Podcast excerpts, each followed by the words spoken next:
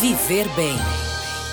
Com Guilherme Reis. Fala, ligados e ligadas na GFM, tudo bem?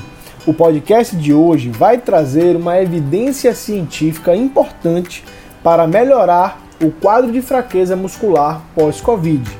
Uma pesquisa realizada pela Escola de Educação Física e Esporte da USP constatou que o exercício físico pode ser uma excelente estratégia terapêutica não farmacológica para combater a miopatia esquelética após a Covid-19, condição em que as fibras dos músculos esqueléticos são acometidas por disfunções de diversas causas.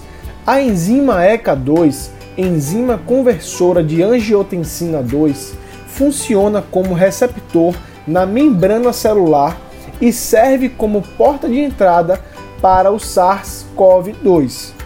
Ao entrar nas células, o vírus danifica sua estrutura, tirando dela a funcionalidade de balanceamento do sistema renina-angiotensina, ou seja, manter a pressão arterial e equilibrar a quantidade hídrica e sódica no organismo, o que acaba afetando o funcionamento de órgãos como coração, vasos sanguíneos, rins e demais estruturas compostas por músculo esquelético.